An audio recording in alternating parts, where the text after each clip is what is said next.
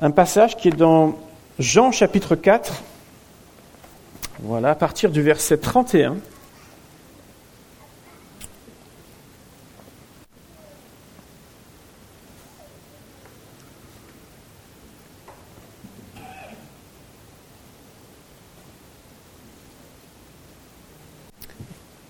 Voilà, Jean chapitre 4, verset 31.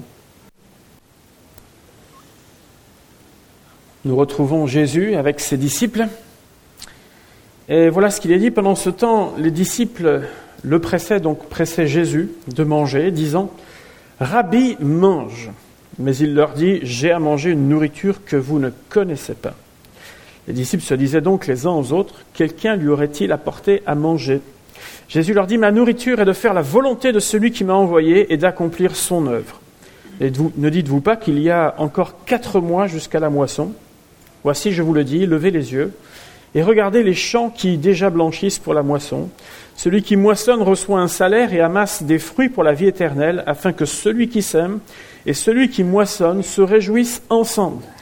Car en ceci, ce qu'on dit est vrai. Autre est celui qui sème et autre celui qui moissonne. Je vous ai envoyé moissonner ce que vous n'avez pas travaillé, d'autres ont travaillé, et vous êtes entrés dans leur travail. Amen. Que Jésus a dit, euh, ma nourriture est de faire la volonté de celui qui m'a envoyé et d'accomplir son œuvre. Nous allons donc voir, si vous voulez bien, le régime alimentaire de Jésus et de voir que euh, tout ne tourne pas autour de la table ou de notre estomac, nous sommes bien d'accord, mais une question d'alimentation euh, dans l'œuvre et dans le service de Jésus. Depuis plusieurs années, nous entendons de plus en plus parler des conséquences d'une mauvaise alimentation, accentuée par tout un déséquilibre dû au fait que euh, nous sommes de plus en plus sédentaires dans le travail que nous pouvons effectuer. À tel point que vous avez un tas de campagnes publicitaires, là, que vous connaissez aussi bien que moi, qui sont lancées à ce sujet, même les enfants connaissent ça par cœur. Il faut manger et bouger. Cinq fruits et légumes par jour. D'ailleurs, c'est même la blague qu'on fait souvent à table, dans une sauce où il y a plein de choses. On dit c'est bon, j'ai les cinq pour aujourd'hui, maintenant je peux faire ce que je veux. Et puis, euh, apprendre aussi, euh, éviter de manger, les enfants vous le diront, trop gras, trop salé. Vous voyez, on connaît ça par cœur. Tout un tas de campagnes sont là pour nous rappeler que l'excès, euh, en toujours un jour ou l'autre, on va le payer. Si bien que pour quelques-uns, alors il y a des phénomènes héréditaires bien entendu, mais pour quelques-uns, à un certain âge, on commence à vous dire, ça là, c'est terminé. Vous en avez bien profité pendant des années. Maintenant c'est fini. Pour votre bien, pour votre santé. Se nourrir, c'est un geste de la vie courante qui nécessite malgré tout un peu d'apprentissage pour apprendre à, varier nos plats, pour apprendre à cuisiner, quoiqu'aujourd'hui je pense qu'on est à peu près inexcusable si on ne sait plus faire un minimum. Vu tous les tutoriels qui existent un peu partout sur, sur le net, les, les guides en tout genre, les émissions en tout genre dans ce domaine, on doit pouvoir faire un minimum avec un peu de volonté. Et puis, peut-être une chose qui prend des années, voire je ne sais pas si on arrive à l'acquérir, malgré tout, c'est apprendre à manger sans en mettre partout. Alors ça, ça prend du temps. Il y a des moments où on se dit que, tiens, il en reste encore un peu dans l'assiette, il y en a dans l'estomac, il y en a aussi autour sur la table, il y en a sur les vêtements, il y en a sur la, moustache ou la barbe pour quelques-uns, et voire sous la table même. Ça prend du temps apprendre à. Et d'ailleurs, on redoute certains plans. Oh là là là là, c'est pas bon ça. Pourvu que. Et plus on a peur, vous savez, ce qui arrive en général quand on a peur, on finit par se tâcher. Manger, quelqu'un a dit, c'est ingérer tout au long de sa vie, devinez quoi, une vingtaine de tonnes de nourriture. Vous voyez les camions passer, vous dites ça, c'est moi là, c'est ce que je vais. Mais pendant une vie quand même. Pendant une vie. On connaît tous les effets indésirables, bien sûr, d'une mauvaise alimentation. On appelle même ça, dans un langage un petit peu vulgaire, la malbouffe. On appelle ça comme ça. Euh, toutes les, maladies que cela peut provoquer chez nous, un déséquilibre. Mais certaines études parlent même, au-delà des, maladies qu'on connaît habituelles, de réduction de capacité d'apprentissage et même d'accentuation des effets dépressifs dans la vie de, certaines personnes. Alors je ne veux pas ce matin faire un cours de nutrition, il faudrait déjà que je le fasse pour moi. Mais J'aimerais qu'on puisse simplement voir ce, ce parallèle entre, puisque c'est ce parallèle qui est fait, entre la nourriture physique et celle dont Jésus est en train de parler aux disciples. En cette période de rentrée, permettez-moi de vous proposer un régime alimentaire, le, le, régime alimentaire que Jésus a préconisé, euh, qui peut euh, vraiment aider ou transformer tout notre être euh, jour après jour et faire de nous une personne qui est équilibrée dans la vie. C'est gratuit. Il n'y a pas de carte d'abonnement. Il n'y a pas besoin que vous preniez un autre sac avec vous euh, dans la journée ou quoi que ce soit. Vous pouvez vous rendre et prendre ce régime qu'a proposé Jésus parce que nous connaissons et nous reconnaissons que Jésus a eu la vie la plus équilibrée dans le domaine particulier qui est celui dans le domaine spirituel. Alors tout d'abord, euh, vous savez qu'on dit beaucoup de choses sur les disciples. On, on, se dit mais ils avaient tout à apprendre. Enfin, on est quand même au début de l'évangile de Jean et on s'aperçoit que les disciples ont quand même une dose de compassion dans leur cœur, parce qu'ils vont voir Jésus, on est dans la chaleur du jour, ils vont voir Jésus, et quand ils le voient, ils lui disent, Rabbi, mange, arrête de travailler, mange, fais une pause à un moment donné. Donc il y a, ce, côté-là qui est, qui est chez ses disciples en train de lui dire, écoute, prends quelque chose, on va repartir, t'inquiète pas, mais ils prennent soin de Jésus. Et Jésus leur dit, j'ai à manger une nourriture que vous ne connaissez pas. Alors là, les disciples, ils ont dû se dire, ça y est, pendant notre absence, quelqu'un est venu apporter quelque chose qui apparemment euh, nous ne connaissons pas, quelque chose d'atypique peut-être, que Jésus a semblé apprécier et on ne peut pas en avoir, il n'y en a plus. Voilà ce qu'ils étaient en train de se dire. Et Jésus va détourner le regard qui est à ce moment-là fixé sur l'estomac. C'est l'heure qui veut, qui veut ça. Et tout à l'heure, pendant le second service, certainement qu'en parlant de ça, oui, oui, effectivement, c'est bien ça dont on parle, les yeux fixés sur l'estomac, afin qu'il puisse leur parler de ce qui constitue l'essence même de sa vie. Et nous retrouvons ainsi ce passage de l'Écriture qui nous dit que l'homme ne vivra pas de pain seulement, mais de toute parole qui sort de la bouche de Dieu. Nous pouvons déclarer sans hésitation que Jésus savait se nourrir spirituellement. Il savait le faire de manière équilibrée. Et cela participe complètement à tout son développement et tout ce qu'il a pu accomplir sur la terre jusqu'au bout. Mais de quoi se nourrissait Jésus? D'où puisait-il sa nourriture spirituelle? D'où il puisait toute cette force et même la joie de servir, alors que parfois on peut, s'il y avait des moments où, entre guillemets, il fallait même qu'il se cache un peu de la foule parce qu'on voulait en faire quelqu'un de très populaire. À d'autres endroits, il était vraiment mal aimé et plutôt rejeté, mais ça n'a pas empêché Jésus, quelles que soient les conditions, de continuer d'avancer. Qu'est-ce qui était le moteur dans sa vie afin de ne pas céder à la, tentation du fait d'être populaire et d'un autre côté de ne pas s'écrouler devant la difficulté? C'est en s'occupant à satisfaire toujours ces deux buts faire la volonté de son Père et accomplir l'œuvre et accomplir l'œuvre dans laquelle il, entre dedans. C'est en accomplissant ces deux choses-là qu'en réalité Jésus est arrivé à combler son âme. Dans les comportements alimentaires, comme dans toute activité dans la vie, si un point d'équilibre existe, les possibilités de déséquilibre en tout genre sont belles et bien réel également. Je voudrais vous relater, vous rapporter encore deux histoires dans la parole de Dieu. La première, c'est on est au temps euh, d'une école de, prophètes avec Élisée qui était là. Euh, les installations étaient rudimentaires. Euh, c'était un moment où il n'y avait pas grand-chose dans les assiettes. Et cette histoire se, se, déroule dans un temps particulier de famine et où se nourrir, comme aujourd'hui encore, est un besoin vital. Et on peut se dire, mais comment un pays où coule le lait et le miel peut devenir un endroit désertique, un lieu de famine? Dieu, vous savez, a prévenu auparavant, je vous fais entrer, mais je vais vous expliquer ce qui va se passer. Je vais vous expliquer ce qui va se passer lorsque vous oublierez simplement le nom de l'Éternel. Je vais vous expliquer ce qui va se passer lorsque des dieux étrangers seront dans votre maison. Je vais vous expliquer ce qui va se passer lorsque vous ne mettrez pas devant vos yeux les commandements de l'Écriture, lorsque vous ne les vivrez pas, vous ne les intégrerez pas dans votre vie, je vais vous expliquer ce qui va se passer.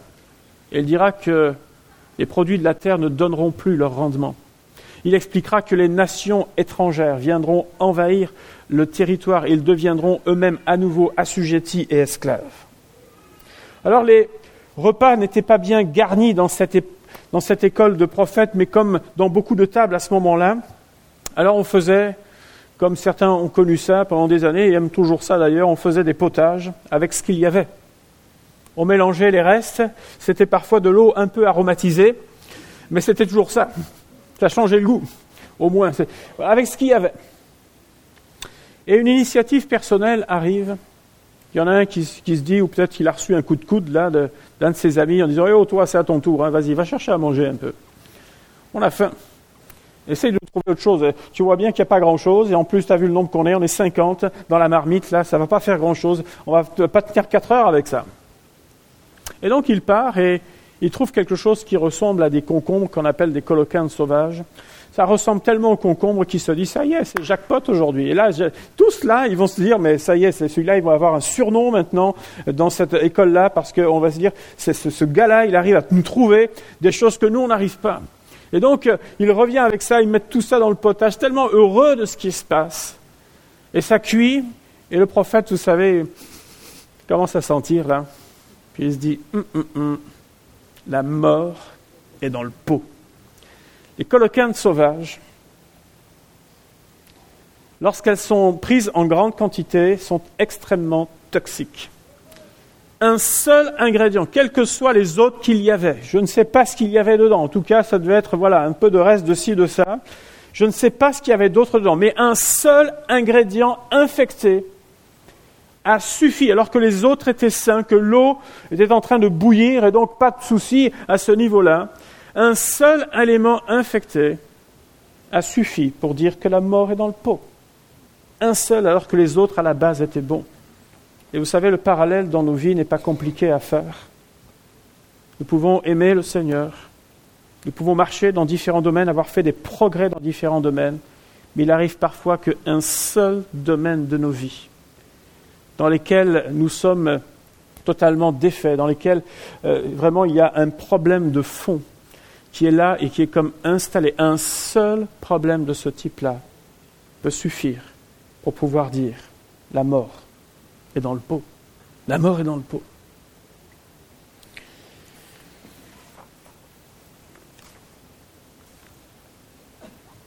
De quoi nourrit-on notre vie? Quel est même le but de notre existence? Qu'est-ce que je regarde? Qu'est-ce que je ressasse dans mes pensées? Qu'est-ce que je nourris? Qu'est-ce que j'écoute? Qu'est-ce que j'approuve? Ce à quoi je participe, là même où je mets les pieds, sont certainement un bon indicateur pour nous dire est-ce que le, mélange est mangeable ou est-ce que la mort est dans le pot? Est-ce que la mort est dans le pot? Une seconde histoire toujours tiré de l'Ancien Testament avec euh, un homme qui s'appelle Elimelech et sa femme Naomi. Elle se trouve cette histoire dans le livre de Ruth. C'est le livre qu'on a appelé le livre du rachat ou encore de la seconde chance. Le langage biblique à ce sujet est très significatif. Vous savez, cette famille, elle habitait Bethléem, qui veut dire la maison du pain. Bethléem se trouve en Juda. En Juda, ça veut dire la louange. Elimelech veut dire mon Dieu est roi. Naomi, c'est grâce, c'est beauté. Comment voulez-vous que ça aille pas? Vous êtes dans l'endroit où il faut. Vous, savez que dans l'Ancien Testament, lorsqu'on donnait un prénom à un enfant, c'était une façon de prophétiser sur sa vie. Et donc, ils ont tous les ingrédients réunis pour que cela fonctionne. Mais dans un temps de difficulté, cette famille a pensé qu'en allant à l'étranger, c'est-à-dire au pays de Moab, en allant à l'étranger, en dehors du peuple de Dieu, en dehors du territoire que Dieu a donné ou accordé, ils allaient trouver la solution à leurs difficultés. Ils ont pensé à ça. Et le résultat a été en réalité un désastre. Naomi a perdu son mari, elle a perdu ses fils, ses deux fils, Et quand elle rentre chez elle, à Bethléem, elle dira, ne m'appelez plus Naomi, celle qui est heureuse, celle qui est la grâce et la beauté, mais appelez-moi Mara l'amertume. Appelez-moi de cette manière. Elle dira également, ne m'appelez pas Naomi, appelez-moi Mara, mais j'étais dans l'abondance à mon départ, et l'Éternel me ramène les mains vides. Voyez-vous, ce texte laisse supposer qu'au moment où ils avaient pris la décision de partir, ils avaient probablement encore des réserves. Et c'est un peu ce que je disais la semaine dernière, en voyant les réserves diminuer, en voyant peut-être déjà d'autres maisons atteintes par euh, les premiers signes de la famine, ils ont commencé à avoir peur et à se dire qu'il n'y a plus à manger dans la maison du pain. Mais c'est un comble cette affaire. Il n'y a plus à manger dans le territoire qui a été donné par l'Éternel. Or, qu'est-ce que a dit Dieu? Il a dit que lorsque l'on reviendrait à lui de tout notre cœur, à nouveau les greniers regorgeraient. Et moi, je crois que c'est une des choses. On préfère parfois aller à droite, à gauche, on préfère euh, parfois même entendre des choses qui vont nous conforter dans notre position plutôt que de confronter les choses et d'oser dire à l'Éternel, j'ai besoin de revenir à toi. J'ai besoin, Seigneur, de revenir à toi de tout mon cœur. J'ai besoin d'adresser tel ou tel domaine dans ma vie afin, Seigneur, que je puisse à nouveau marcher dans la paix, afin que je puisse à nouveau marcher avec toi, Seigneur, non pas simplement pour fredonner les chants, pour les fredonner, mais Seigneur, que ce soit une réalité dans ma vie, Seigneur. Je t'aime de tout mon cœur. Je marche en toi, je marche avec toi, je marche de progrès au progrès parce que je m'attache à toi, Seigneur. Et tout ce qui te déplaît me déplaît à un moment donné. Tout ce qui est contraire à tes voies doit être contraire aux miennes également à un moment donné. Seigneur, lorsque l'Esprit de Dieu savait venir dans la présence de l'Éternel, c'est oser oser dire, oser déclarer et demander au Saint-Esprit de venir sonder nos cœurs et nos reins.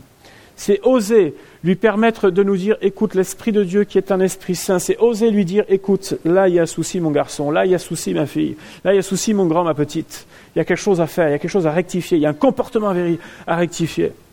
Et bien que le Seigneur nous donne cette sensibilité de pouvoir dire, Seigneur, tout ce que tu aimes, moi je veux apprendre à l'aimer, Seigneur. Hors de question que le potage tourne au vinaigre. Hors de question que ce soit mangé. Hors de question que j'ai une indigestion à un moment donné. Hors de question de fuir euh, loin euh, de la présence de l'Éternel parce que ça n'ira pas mieux. Dans les déséquilibres, vous savez, alimentaires, il arrive des moments où on aime manger que ce qui nous fait plaisir. C'est vrai ou pas? On a tous nos petits plats préférés. Ben bien sûr. Mais c'est normal. D'ailleurs, quand, on les, quand on les voit, qu'on qu'on est faim ou pas, on s'assoit et on commence à manger. On aime ça. Et c'est normal. Mais il arrive parfois que spirituellement, nous fassions exactement la même chose. Moi, je veux que ce qui concerne tel domaine, que ce qui est de la joie de l'éternel, que ce qui est de, euh, du fait de, prospérer dans ses voies. Ça, ça, je veux que ça. Mais, mais le reste, ça ne m'intéresse pas. Tout ce qui me remet en question, tout ce qui me bouscule, tout ce qui me permet euh, de ressembler davantage à l'image de mon Seigneur, c'est comme si je, le laissais de côté, je le délaissais. La Bible nous dit que des temps viendront où les enfants de Dieu ne supporteront plus ce qui est ce qu'on appelle la saine doctrine, ce qui vient du cœur de Dieu. Mais il y aura ce qu'on appelle la démangeaison d'entendre des choses uniquement agréable, ce qui va nous chatouiller les oreilles et ne pas nous, quelque part, nous remettre en question. Mais le résultat de ça, c'est que la Bible nous dit que les oreilles seront détournées de la vérité et les gens se tourneront vers des fables. Les fables, vous savez ce que c'est? Ce sont des histoires, elles sont belles, mais elles ne sont pas vraies. Elles ne sont pas vraies. Il en arrive à un moment donné, lorsque je n'accepte plus tout ce qui vient de la part de l'Éternel, mon oreille ne veut que entendre ce que je veux entendre. Si bien que je suis prêt à un moment donné, vous voyez, ça, prend du temps tout ça, ça se met en place, mais à un moment donné, je ne suis plus bon qu'à entendre des histoires qui n'ont plus rien à voir avec Dieu. Est-ce qu'on parle bien du peuple de Dieu? De même que dans la maison du pain, c'est un comble le fait qu'il n'y avait plus à manger. De même, un enfant de Dieu qui n'est plus réceptif qu'à des fables, c'est également une anomalie.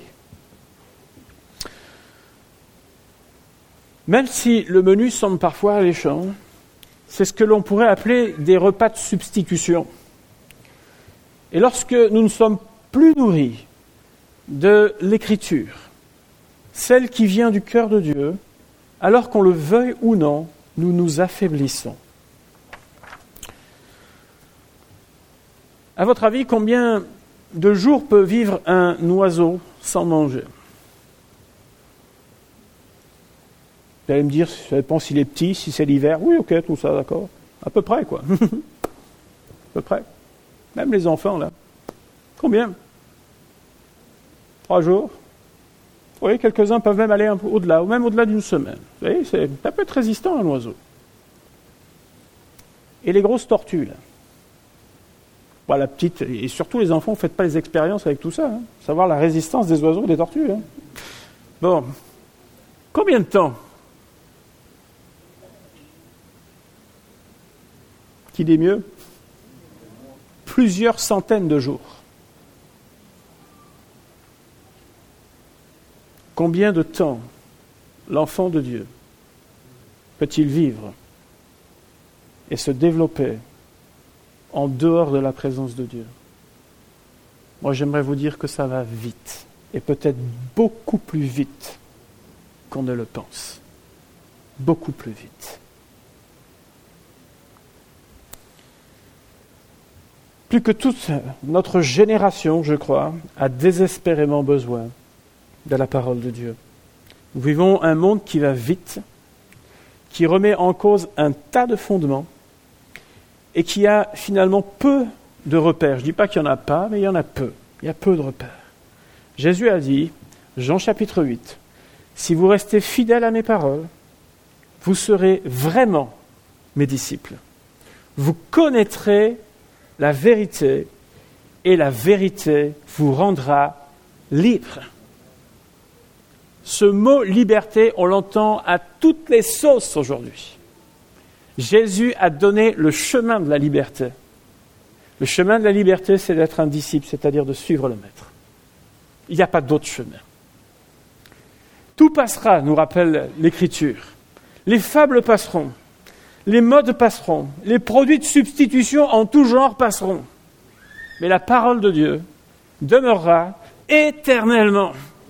Elle demeurera.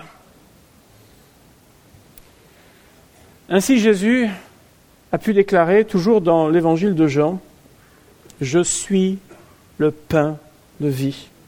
Celui qui vient à moi n'aura jamais faim.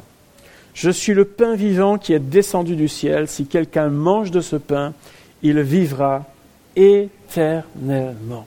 Jésus est le pain du ciel. Jésus est ce grain de blé. Vous savez, dans cette histoire de, potage là, varié, à un moment donné, eh Élisée va prendre une poignée de farine et va donc la jeter dans ce pot. Il est bien évident que ça ne sert pas à récupérer tous les plats ratés, qu'on soit bien d'accord ce matin. Mais encore une fois, c'est une image. L'image de ce grain de blé qui a été brisé, broyé pour nos iniquités, donnant sa vie pour chacun d'entre nous à la croix afin que nous puissions vivre en nouveauté de vie. Jésus a dit toujours dans Jean chapitre 12 verset 24, Je vous le dis, si le grain de blé qui est tombé en terre ne meurt, il reste seul, mais s'il meurt, il porte beaucoup de fruits. Ainsi, au travers de la mort, la résurrection de Jésus, de ce grain de blé qui a été broyé pour chacun d'entre nous, les œuvres de l'adversaire ont été totalement terrassées. Christ a triomphé à la croix et sa victoire, c'est notre victoire aujourd'hui. Alléluia. Il n'y a plus de condamnation pour ceux qui sont en Jésus-Christ. Ainsi, lorsque, dans ce livre de Ruth, que l'on appelle le livre du rachat ou de la seconde chance, lorsqu'elle a décidé de revenir dans le pays alors qu'elle avait tout perdu. Vous savez, le sentier qu'elle a dû suivre, c'était un petit peu comme une corniche. Le précipice n'était pas loin d'un côté,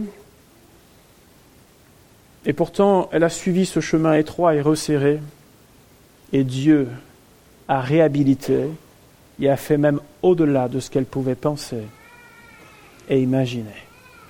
Parce que même si nous avons fauté, les uns comme les autres, même si nous nous sommes éloignés. Et cette histoire, elle me fait penser à ceux qui, vous savez, pendant parfois des mois et parfois des années, ont lâché la main du Seigneur.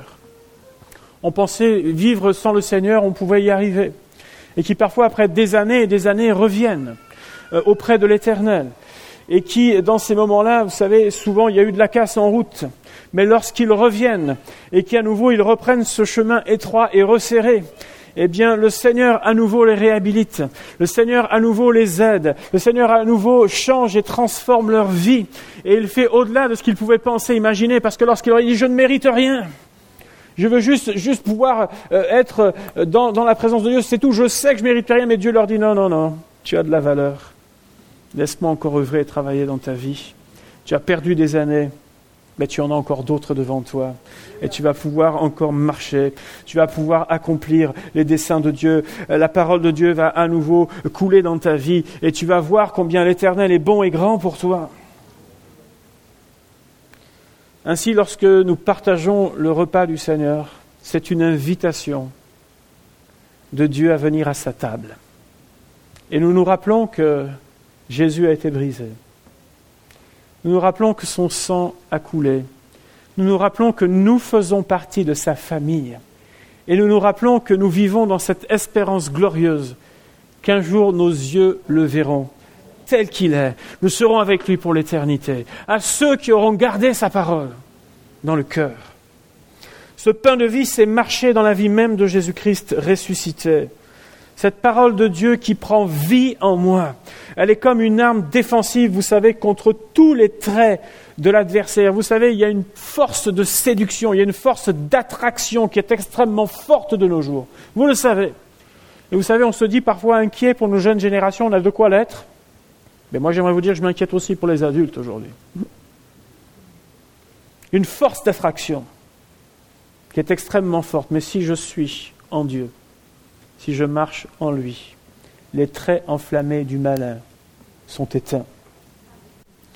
Elle est aussi une arme offensive, parce que l'enfant de Dieu, il ne fait pas que de se défendre dans la vie contre l'adversaire, mais il marche, il trace un chemin, il avance dans les voies de Dieu, et dans ce qu'il fait, dans ce qu'il accomplit au travers de, de sa vie, eh bien, il y a des retentissements, il y a ce qu'on appelle du fruit de toutes ces choses-là. Elle est aussi un baume de guérison pour mon âme. Combien d'entre nous, nous sommes parfois touchés et atteints dans la vie, comme pouvait l'être Elimelech, comme pouvait l'être Naomi, touchés au travers des éléments de la vie. La parole de Dieu, elle est un baume dans ma vie, qui va venir euh, vraiment restaurer mon cœur, restaurer mon âme à différents moments où nous en avons tant et tant besoin. Elle me garde du péché, elle me garde, elle me maintient dans la vérité. Elle est la clé pour euh, vivre ce que l'on appelle une vie réussie. La Bible nous rappellera dans le psaume premier, Heureux l'homme qui trouve son plaisir dans la loi de l'Éternel, qui la médite jour et nuit. Et plus loin s'écrit, tout ce qu'il fait lui réussit. Sa vie, elle est cachée en Dieu. Ainsi, la parole de Dieu nous invite également, comme Jésus l'a fait, bien sûr, d'accomplir la volonté de son Père, mais également de participer à son œuvre. Et voilà le, deuxième axe de la vie de Jésus, c'est de participer à son œuvre. C'est-à-dire que lorsque Dieu fait un travail dans notre cœur à un moment donné, et je ne comprends pas cette expression d'ailleurs, croyant engagé, je vous assure, pour moi c'est aussi une anomalie. Un croyant qui vit avec Dieu est forcément engagé. Et ça ne peut pas être autrement. Il est engagé. Alors l'engagement, il est différent en fonction de chacun. Tout le monde n'est pas appelé à être l'apôtre Paul. Mais nous avons tous un engagement avec le Seigneur vis-à-vis de ceux qui nous entourent. Et nous avons à cœur de dire Seigneur, moi je veux participer. Donne-moi des occasions. Parce que j'ai vu ta grâce dans ma vie. Donne-moi des occasions, Seigneur, de le faire. Vous savez, la Bible nous dit jette ton pain à la surface de l'eau, car avec le temps, tu le retrouveras accomplir son œuvre, il venait juste, Jésus, de terminer une conversation avec une femme samaritaine. Une femme dont le modèle de vie n'est pas un exemple à suivre, mais la manière dont il va lui parler, la manière dont il va échanger avec elle, va lui donner envie à cette femme de pousser un peu plus loin la conversation. Elle ne se sent pas jugée, elle ne se sent pas mise de côté, elle ne se sent pas lapidée dans ce moment-là, vous savez, cette conversation avec Jésus, elle avait du sel. Elle avait envie qu'on aille plus loin.